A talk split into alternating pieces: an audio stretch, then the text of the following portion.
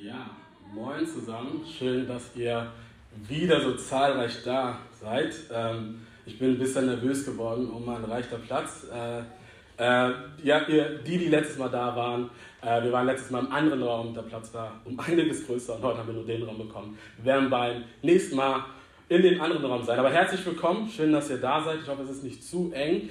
Ähm, ich bin Rudi, äh, ich bin einer der Pastoren, neben Jeff, der gerade geredet hat, bin ich der zweite Pastor hier und ich darf heute die Predigt halten und äh, mache das gerne und möchte, bevor wir das tun, bevor wir diese Predigt hören, einmal beten. Danke, Jesus, dass du hier bist. Danke, dass du lebst. Das haben wir gerade gesagt. Ähm, hilf uns, dass, dass wir das heute neu irgendwie erkennen, neu erkennen oder neu begreifen, ähm, uns darauf neu einlassen und das ja, tief in uns, in uns hineinsinkt, in unser Herz. Danke, dass du da bist und ich bitte dich, dass du zu uns redest, dich uns zeigst. Lass die Worte meines Mundes und das Reflektieren, das Denken all unsere Herzen dir gefallen. Amen. 2019 gab es eine Sensation. Und zwar, man könnte sagen, fast ein wissenschaftliches Wunder. In dem Morpheus Eye Hospital, einer Augenklinik in London, wahrscheinlich die beste Augenklinik Europas, vielleicht sogar der Welt, haben die Ärzte etwas geschafft, was bis dahin noch kein Mensch geschaffen hatte, geschafft hatte. Was haben sie getan? Was haben sie geschafft? Sie haben es geschafft, das Augenlicht oder die Sehkraft eines Blinden wiederherzustellen.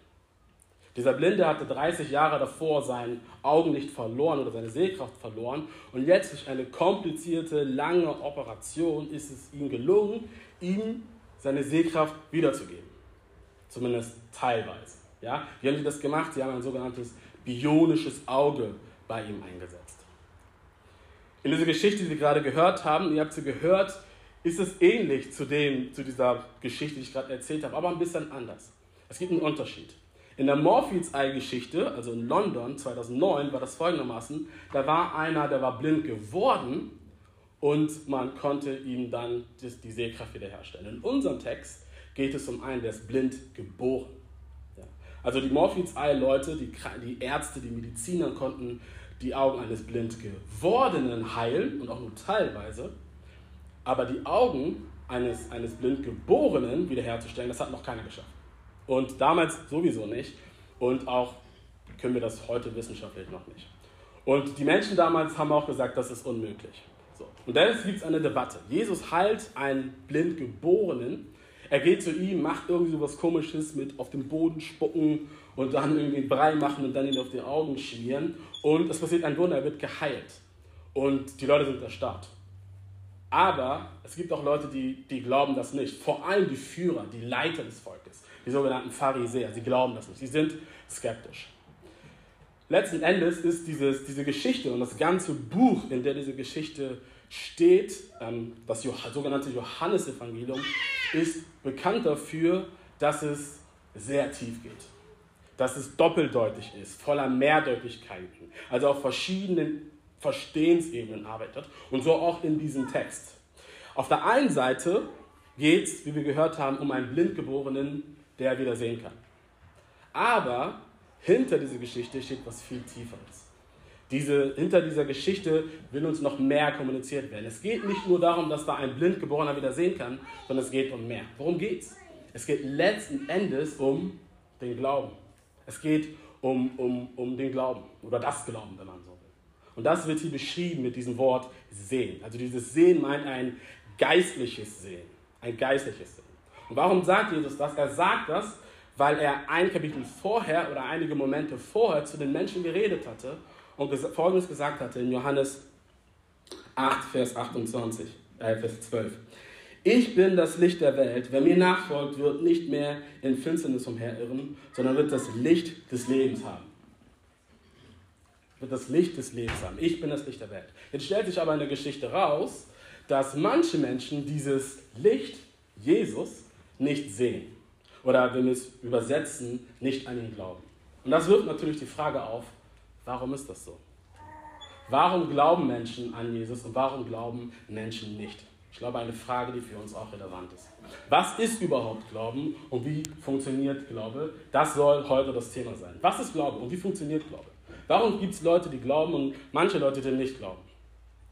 Und ich glaube, das ist eine Frage, die für uns alle relevant ist. Wenn du dich neu mit Glauben beschäftigst oder sagen würdest, ich bin gar nicht gläubig oder ich bin nicht Christ, dann kennst du das vielleicht. Vielleicht hast du die Frage gestellt, ich würde ja gerne glauben, aber ich kann es nicht. Oder du, du sagst dir sowas wie, ich, ich finde es ja schön, dass Leute glauben können. Glauben ist schon ziemlich interessant und ich gönne es den Leuten, wenn es ihnen was gibt, aber für mich ist das nichts. Weiß ich nicht, welches ist es bei dir? Ja, kennt ihr vielleicht. Aber auch wenn wir Christen sind und uns als gläubig bezeichnen würden, dann ist das mit der Sache, mit der Glauben auch nicht immer so klar. Wir sehen auch nicht immer so klar auf dieses Licht. Auch wir, uns fällt es manchmal, wenn wir gläubig sind, schwer wirklich zu glauben. Warum glauben wir, warum glauben wir manchmal nicht? Was ist überhaupt Glauben und wie funktioniert Glauben? Das soll die Frage heute sein, die wir uns, oder das Thema, das wir uns anschauen wollen. Ich möchte das tun mit drei Punkten. Der erste Punkt, wir wollen uns anschauen, was Glaube ist. Und als zweites, warum wir nicht glauben. Und drittens, wie wir glauben können. Vielleicht können wir das Licht ein bisschen runter machen, damit man das ein bisschen besser sieht. Starten wir mal mit dem ersten, mit dem ersten Punkt, was Glauben ist. Was ist eigentlich Glaube? Was ist Glaube? Es gibt so ein Klischee, dass Glaube ein bloßes Vermuten ist. Ein naives Vermuten, ein, ein naives Annehmen, ohne Grundlage, ohne Basis, ohne Gründe, ohne Argumente. Ja, da gibt es so Aussagen wie von Richard Dawkins, der folgendes sagt. Er sagt, Glaube bedeutet an etwas zu glauben ohne Beweise. Und ein anderer Atheist, Richard Dawkins relativ bekannt, er hat das Buch Gotteswahn geschrieben, ein anderer ebenso Atheist sagt, es ist an der Zeit, dass wir zugeben, dass der Glaube nichts anderes ist als die Lizenz, die sich religiöse Menschen gegenseitig geben, um weiter zu glauben, wenn die Vernunft versagt.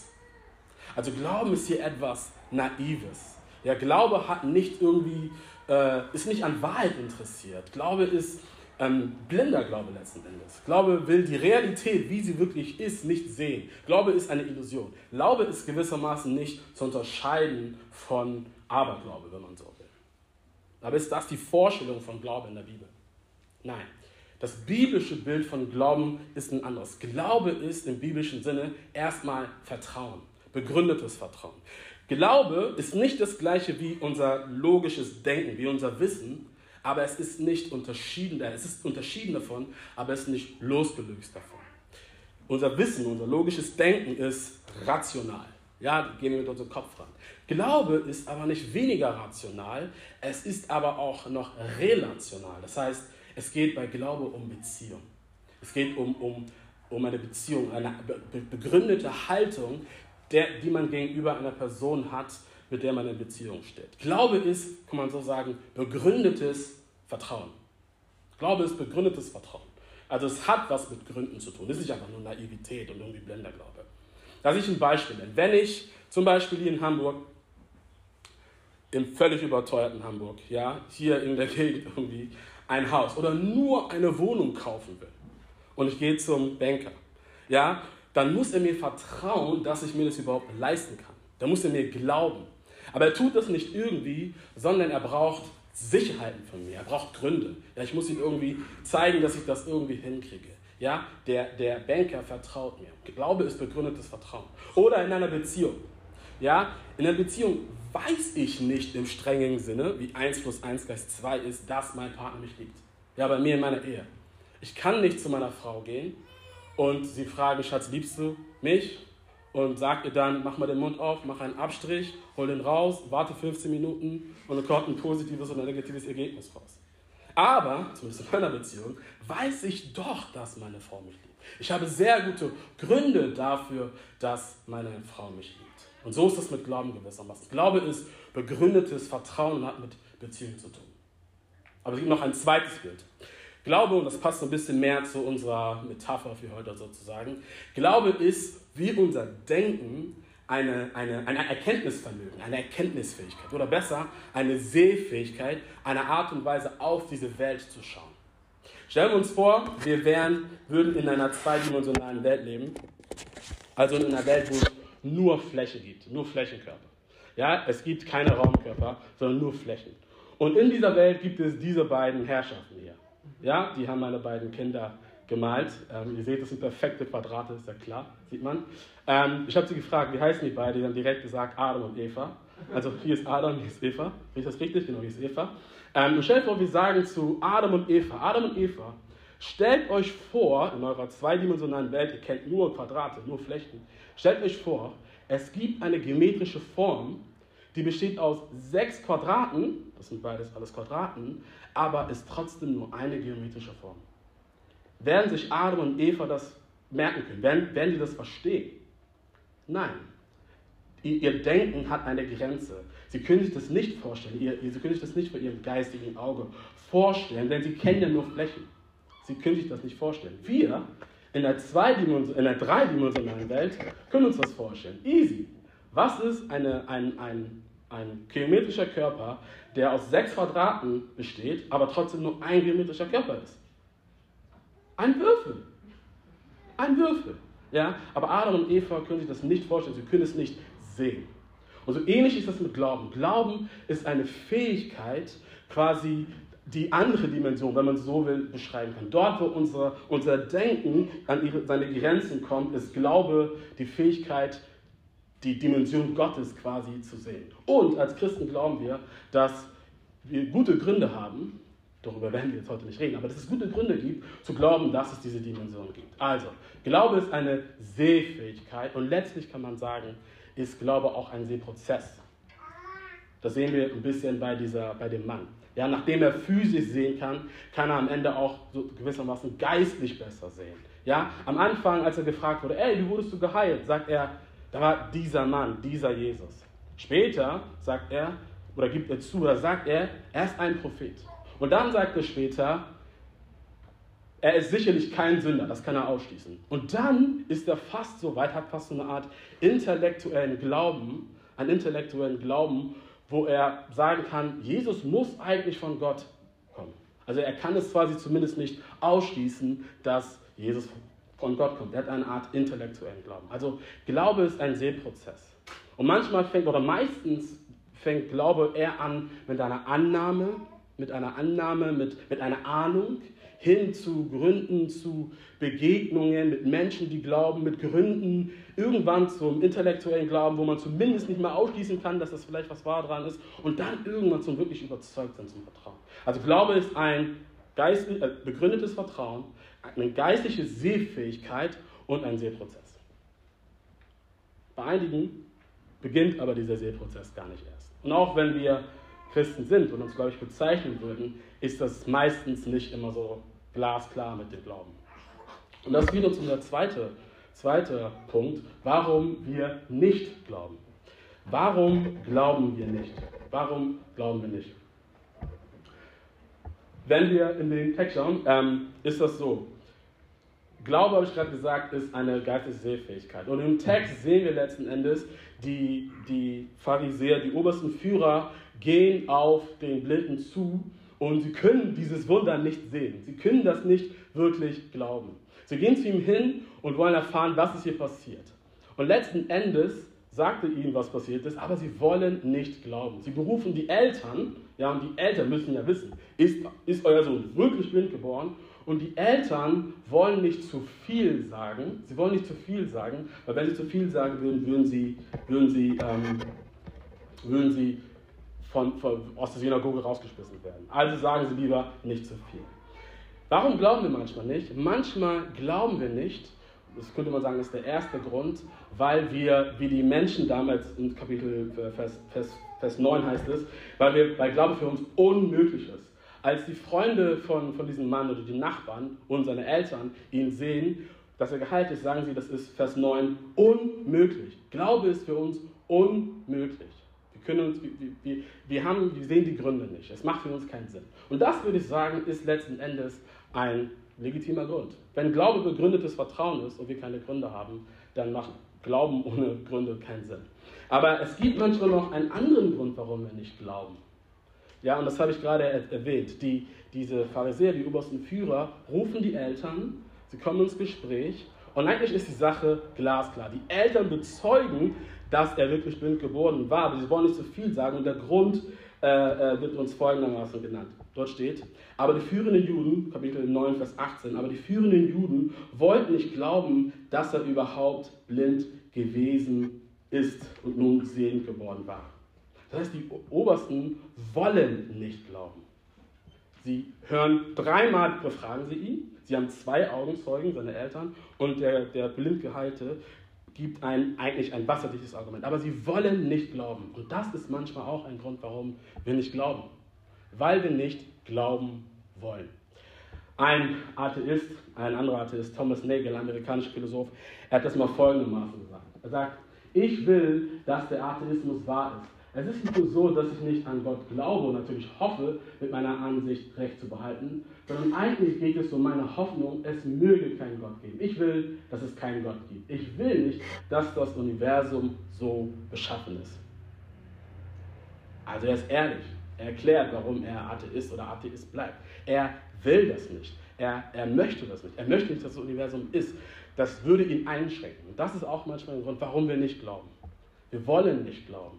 Weil, weil die Pharisäer wollen damals nicht glauben. Warum wollen sie nicht glauben? Weil wenn sie glauben würden, dass Jesus der Messias ist, dann müssten sie sich ändern. Dann müssen sie ihre Privilegien abgeben. Dann müssen sie ihre Vorstellung, ihre Tradition aufgeben. Wenn Jesus wirklich der Messias ist, der versprochene Retter, dann haben sie keinen Platz mehr. Ihre Existenz, ihre Identität ist bedroht. Und deshalb glauben sie nicht. Und manchmal wir auch nicht. Weil wir uns bedroht fühlen in unserer Existenz, in unseren Lebensvorstellungen, in unseren Lebensentwürfen, in unseren Sehnsüchten. Zumindest glauben wir das. Und dann kommen meistens oder oft noch mal so Sachen hinzu, man könnte sagen, so Glaubenssätze, die wir verinnerlicht haben, die das noch schwerer machen. Die sind wie Blenden, die es uns schwer machen, wirklich Jesus zu sehen. Ja, oder man könnte sagen, es sind kulturelle Erzählungen, die wir hören, die wir verinnerlichen und aus Gewohnheit glauben und sie verhindern uns, Jesus zu sehen zu glauben. Ich nenne uns, ich nenne uns mal ein paar. Zum Beispiel, wenn es um Wahrheit geht. Ich hoffe, man kann das lesen. Ich lese es aber vor. Wenn es um Wahrheit geht, gibt es so einen Glaubenssatz, den wir häufig selber hören oder sagen. Ich bin bei Wahrheit, ich bin der Einzige, der das Recht hat, mir zu sagen, was wahr, richtig oder falsch ist. Oder wenn es um Freiheit geht, ich habe die Freiheit, so zu leben, wie ich will, solange ich niemanden damit schade. Also Glaube schränkt mich da ein. Das ist ja eine Zwangsjacke. Oder wenn es um Identität geht. Ich bin nicht selbst, egal was andere sagen oder was andere wollen. Und da kann mir dieses Gerede von Jesus und was weiß ich gespart bleiben. Oder Moral. Ich muss nicht zwingen an Gott glauben, um moralisch zu leben und mich moralisch einzusetzen. Oder wenn es um Sinn geht. Ich muss nicht zwingen an Gott glauben, um ein erfülltes Leben mit Bedeutung und Zufriedenheit zu führen. Ja, diese, diese Grundsätze, diese Glaubenssätze, diese kulturellen Narrativen, die sind wie Blenden, die uns quasi den Weg auf den Glauben auf Jesus versperren. Und manchmal können und wollen wir nicht glauben, weil wir diese Dinge bedroht sind. Aber das ist nicht nur bei Leuten so, die vielleicht sagen würden, ich bin nicht gläubig, ich bin nicht Christ. Auch bei Christen ist das so. Ja, als Christen würden wir sagen, ja, wir glauben. Wir glauben an Jesus, an seine Wahrheit, an seinen Weg. Ja, wir glauben der Bibel. Wir glauben, dass Gott gut ist, dass er uns rettet, dass seine Zusagen uns gelten. Aber im im Leben, in der Praxis sieht es ganz schnell so auf, aus, dass wir quasi an Sehkraft verlieren. Wir sehen die Sachen nicht mehr so klar. Ja, da ist die Business unseres Lebens, die Hastigkeit, die, das viele To-Dos. Wir haben viel zu, wir kommen gar nicht zur Ruhe. Unser Glaube schwindet so ein bisschen her, weil wir viel zu viel zu tun haben. Ja, da sind, da sind vielleicht Zweifel, intellektuelle Zweifel am Glauben. Ja, aber vielleicht gar nicht so sehr manchmal Glaubensgründe, die mit unserem Kopf zu tun haben, sondern mehr die einfach mit, mit, mit unserem Sein zu tun haben, weil wir, weil wir einfach gerade nicht die Kraft haben zu glauben, weil es schwierig ist, weil, Jeff hat es vorhin gesagt, weil wir Leid erleben, weil wir in die Welt schauen und denken, meine Güte, Iran, Jemen, Afghanistan, was ist da los? Boah, es ist schwer zu glauben. Diese Dinge, auch bei uns Christen, sind wie eine Art Nebel, die uns die Sicht versperren auf Jesus. Wir sehen ihn nicht mehr klar. Sie sind wie schlechtes Blaulicht, die unsere, unsere Sicht auf Jesus, auf den Glauben schwer machen. Und so können wir nicht glauben. Und manchmal wollen wir nicht glauben. Und diese Dinge passieren oft, regelmäßig, manchmal jeden Tag. Und am Ende können wir Jesus nicht sehen, können wir nicht glauben. Also warum glauben wir nicht? Weil wir nicht glauben wollen und weil es so Dinge gibt von außen, die uns prägen. Aber dann ist natürlich die Frage und alle sitzen gespannt da, so, wann kommt jetzt die Antwort? Wie können wir denn glauben? Wie kann es denn funktionieren, wenn wir glauben? Und das bringt uns zu unserem letzten Punkt, wie wir glauben können. Ich habe einen Freund, äh, mit dem habe ich mich getroffen und ähm, er würde von sich selber sagen, dass er, oder er kommt aus einem christlichen Elternhaus, hat leider viel Leid in Kirche erlebt, viel Verletzung, ähm, viel Verletzung durch Gläubige, leider muss man auch sagen, und würde sich heute wahrscheinlich, oder bezeichnet sich als nichtgläubig. Wir haben uns getroffen, haben gechillt und irgendwann haben wir dann über, angefangen, über den Glauben zu reden. Und ähm, was habe hab ich natürlich gemacht? Ich habe meinen Theologenmodus angefangen und angefangen, ihm die Welt zu erklären, bla bla bla bla bla bla bla. Und irgendwann sagt er, Rudi, weißt du was? Ich glaube, es braucht ein Wunder. Damit ich wieder glauben kann, muss Gott etwas tun. Und ich, nachdem ich tausend Worte verwendet habe, ja, du hast recht, du bist der bessere Theologe. Ja, er hatte recht, er hatte recht. Wenn es darum geht, wie wir glauben können, dann braucht es ein Wunder. Dann muss Gott etwas tun. Dann muss Jesus etwas tun. Und letzten Endes finden wir das auch im Text. Wenn ihr die Geschichte kennt, ja, oder ihr habt die heute zum ersten Mal gehört, habt ihr euch gefragt, warum Jesus dieses Wunder so komisch macht? Warum auf den Boden spucken, ein Brei machen und dann das jemanden auf die Augen schmieren? Warum macht Jesus das? So ein bisschen eklig. Warum macht Jesus das? Aus folgendem Grund, ich mache es kurz. Jesus macht das, weil er auf die Schöpfung des Menschen anspielt.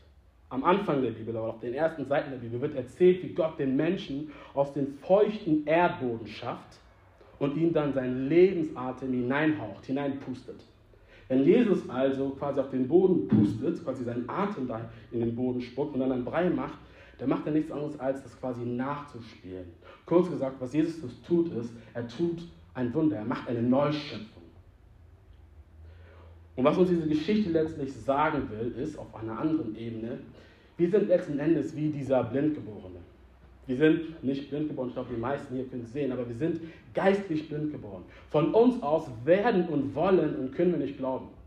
Unsere Natur äh, äh, macht es uns quasi nicht möglich. Wir haben quasi geistlich tote Augen. Was muss passieren? Gott muss etwas tun. Gott muss ein Wunder tun. Gott muss hineingreifen. Gott muss etwas Neues schaffen. Gott muss uns quasi seine Version eines bionischen Auges geben, damit wir sehen können. Und Gott tut das. Gott tut das. Gott wird und er will ein Wunder tun. Aber Gott tut seinen Teil, Gott muss etwas tun, aber wir haben auch eine Verantwortung. Wir haben auch eine Verantwortung. Wie ist das in dem Text? Jesus macht den Brei, schmiert ihn, das, schmiert ihn den auf die Augen und er legt quasi die Grundlage dafür, dass diese Heilung passieren kann. Aber wenn ihr zugehört habt, damit sich das, die Heilung vollzieht, muss er zum Teich gehen. Also Jesus tut, Jesus wirkt, Gott tut sein Werk, aber wir haben auch eine Verantwortung. Wie wird dieser geblinde Mann geheilt? Indem er Schritte geht. Indem er Schritte letzten Endes auf Jesus zugeht. Und das sehen wir auch in dem Text. Wie können so eine Schritte bei uns aussehen? Wie könnten so eine Schritte bei dir aussehen? Wenn du nicht Christ bist, könnte einer dieser Schritte sein, zu sagen, vielleicht sehe ich doch nicht alles so klar, wie ich denke. Ja, nicht so sein wie diese Pharisäer am Ende des Textes, die sagen, wir sehen. Vielleicht ist, es, ist, es, ist, es, ist dein nächster Schritt, dass du anfängst, dich mit Glauben zu beschäftigen und merkst, vielleicht ist da was dran. Vielleicht bedeutet das, ähm, ins Gespräch zu gehen mit Leuten, die glauben oder was. Aber auch für uns, wenn wir gläubig sind, wenn wir, wenn wir Christen sind und wir Zweifel haben, dann bedeutet das vielleicht auch mal Fragen zu stellen, ähm, in die Stille zu gehen, das auszudrücken, diese Zweifel, mit Menschen reden, die, die, die einfach vielleicht mit uns befreundet sind oder mit anderen. Ja, oder wenn wir gerade nicht die Kraft haben zu glauben, mit Menschen Zeit zu verbringen, die das gerade können. Vielleicht auch einfach mal still werden. Oder wir beschäftigen uns intellektuell mit dem Glauben. Ja, wir schauen uns die Gründe an für den Glauben. Ja, wir hören uns einen Podcast an, lesen ein Buch und tun so viele Dinge. Aber, aber, aber, ich glaube, wir brauchen, wenn es darum geht, wie wir glauben können, mehr als einfach nur die intellektuelle Beschäftigung mit Glauben. Wir brauchen mehr. Wie ist es letzten Endes bei diesem Mann? Wie ist es bei ihm? Es ist so, wie hast schon gesagt, er hatte eine Art intellektuellen Glauben und also er konnte zumindest nicht mehr ausschließen, dass Jesus ein komischer Typ ist. Das war schon ziemlich plausibel für ihn.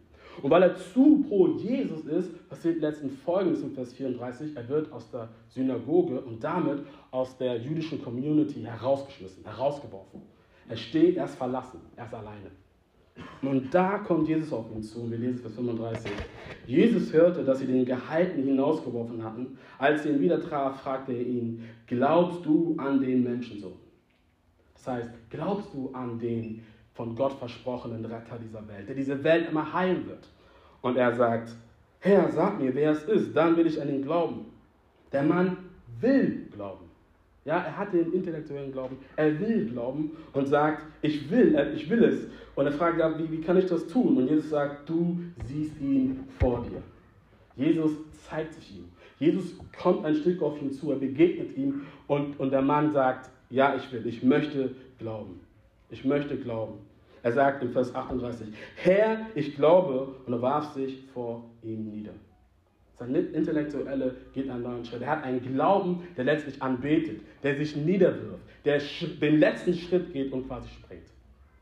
Wenn wir, wenn wir uns fragen, wie können wir glauben, dann bedeutet das eben genau das, dass wir Jesus begegnen, auf ihn zugehen. Eine Geschichte, die das ein bisschen illustriert, ist meine, und jetzt wird es privat, meine Dating-Geschichte mit meiner heutigen Frau. So, jetzt wird es privat, passt gut auf. Und zwar war das folgendermaßen. Ähm, meine Frau und ich haben uns, meine heutige Frau, damals noch Freundin oder eine, die neue Person, die ich kennengelernt habe. Und ähm, wir haben uns kennengelernt. Äh, sie war cool, ich war cool. Wir haben uns, wir haben uns kennengelernt und alles sprach dafür. Ja, die Vibes haben gestimmt. Ähm, ich hatte Gefühle für sie, sie natürlich auch für mich, das war ja klar. Und, und, ähm, und ich war, ich bin ein Kopfmensch und für mich war das, die Sache war klar. Die war klar. Ja, die Argumente, die Evidenz war da. Diese Wache war quasi geritzt. Ja, wir beide, das wird was. So. Das Problem, keiner von uns hat den ersten Schritt gemacht. Sie hat den Schritt nicht gemacht, ich habe den Schritt nicht gemacht und da saßen wir. Nichts ist passiert. So, ja, ist jetzt ein bisschen eine Weile her. Aber dann kam die Bombe. Meine Frau schreibt mir eines Tages über MSN. Kennt einer noch MSN? Oder wart ihr so, wart ihr noch mehr so ICQ-Knuddels-Typen oder so? Ne, jedenfalls, meine Frau schreibt mir per äh, MSN. Hey, weißt du, was heute passiert ist? Ich frage, was ist passiert? Sie sagt, da war ein Typ im Bus und der hat mir seine Nummer auf einen Zettel geschrieben und sie mir gegeben. Und ich dachte so, ist jetzt nicht passiert. Ich habe zwei Sachen gedacht. Das erste, oh nein, wenn sie mir das so sagt, ohne Bedenken, einfach so, ja, wie gesagt, ich dachte, wir beide, wir sind, wir sind dabei. So. Wenn sie mir das so sagt, dann bin ich vielleicht, wahrscheinlich in der Friendzone. Ja? Und das Zweite, das Zweite, was ich hatte, ich bin rasend geworden. War es irgend so Typ, der meine zukünftige Frau anspricht? Das kann nicht sein. Ja, wie gesagt, damals waren wir noch gar nicht zusammen. Ja? Ähm, aber meine Frau, der Fuchs, hat das extra gemacht. Ja? Die wollte natürlich gar nichts von dem Typen und sie hat diese Nummer direkt weggeschmissen. Aber indem sie diesen Move gemacht hat, diesen Schritt, bin ich aus mir rausgekommen und habe quasi volle die ganzen Karten auf den Tisch gelegt und ihr gesagt, was ich empfinde und so weiter. Und heute, dank Gott, sind wir verheiratet.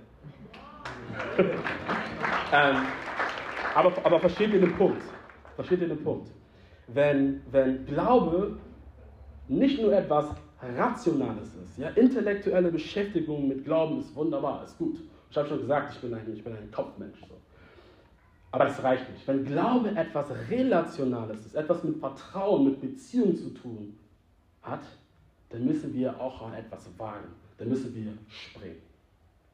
Letzten Endes ist der Weg zum Glauben geht nicht über Information, sondern über Interaktion. Es geht nicht um eine distanzierte Erörterung, sondern letztlich um Erfahrung. Um Erfahrung aus eigener Hand. Letztlich glauben wir als Christen nicht, dass Wahrheit eine logische Position ist, sondern wir glauben an die Wahrheit in Person. Es geht nicht um philosophische Beweise, sondern letztlich um die persönliche Begegnung. Das glauben wir als Christen. Und wenn, wenn, wenn du Jesus begegnen willst, dann sagt Jesus dir, komm auf mich zu und ich komme dir entgegen. Komm, spring.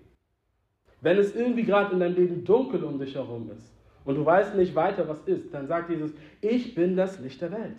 Er lädt uns ein, auf ihn zuzukommen, ihm zu begegnen, ihm zu vertrauen. Und ich glaube, und ich glaube, ich bin davon überzeugt, dass wir Gründe haben, ihm zu vertrauen. Warum? Weil letzten Endes war es so, er ist die Wahrheit in Person, das glauben wir, aber letzten Endes wurde er verleugnet. Die Wahrheit wurde verdreht und er wurde verleugnet, er wurde, es wurde gelogen und letztendlich wurde, wurde er an ein Kreuz gebracht, getötet und geschlagen. Warum tut Jesus das? Warum lässt er das mit sich machen und wehrt sich nicht? Er tut das für uns. Ja, so wie bei diesem, bei diesem Blindgeborenen wird Jesus letzten Endes verlassen. Er wird verlassen, er steht dort alleine. Seine ganzen Freunde verlassen, er steht dort. Warum macht Jesus das? Er tut das für uns. Jesus sagt, ich bin das Licht der Welt, aber als er am Kreuz hängt, wird es finster. Finster in ihm und finster um ihn, es wird dunkel. Warum tut Jesus das? Warum durchlebt Jesus das? Er tut das für uns, um uns zu sagen, ich will Beziehung mit euch. Ich liebe euch und ich möchte, dass ihr auf mich zugeht. Seine Arme sind quasi ausgestreckt. Ich glaube, wir haben Grund zu glauben, weil Jesus geht dafür in den Tod. Aber mehr noch, Jesus bleibt nicht in dem Tod. Er bleibt nicht in dem Tod. Er steht nach drei Tagen wieder drei Tagen wieder auf. Und er strahlt im Licht und sagt uns, jetzt könnt ihr, wenn ihr glauben wollt, ihr könnt klar sehen. Er lädt uns ein, klar zu sehen, sein Licht zu sehen und einmal eine Welt zu sehen, ihn von Angesicht zu Angesicht zu sehen, in der dieser Blödsinn, diese Kacke, dieses alles, was hier so Schrott ist, einmal heil sein wird. Er sagt uns, vertraue mir. Er stirbt und er steht von den Toten wieder auf, um uns einzuladen, auf ihn zuzugehen, ihm zu vertrauen. Können wir ihm vertrauen? Wollen wir ihm vertrauen? Warum glauben wir nicht? Wir glauben nicht, manchmal, weil wir keine Gründe haben, weil es uns von Sinn macht, ist legitim. Aber manchmal, weil wir nicht glauben wollen. Wie können wir glauben? Wir können glauben, indem wir uns erstmal bewusst werden, Gott muss doch was tun, aber indem wir uns vielleicht eingestehen, dass wir nicht so viel sehen, dass die Sache mit dem Glauben vielleicht doch etwas hat. Und indem wir vor allem auf Jesus zugehen. Indem wir uns nicht nur mit, den, mit dem Objekt des Glaubens beschäftigen, mit den Informationen, sondern letztlich mit dem Subjekt, mit Jesus. Ich möchte beten.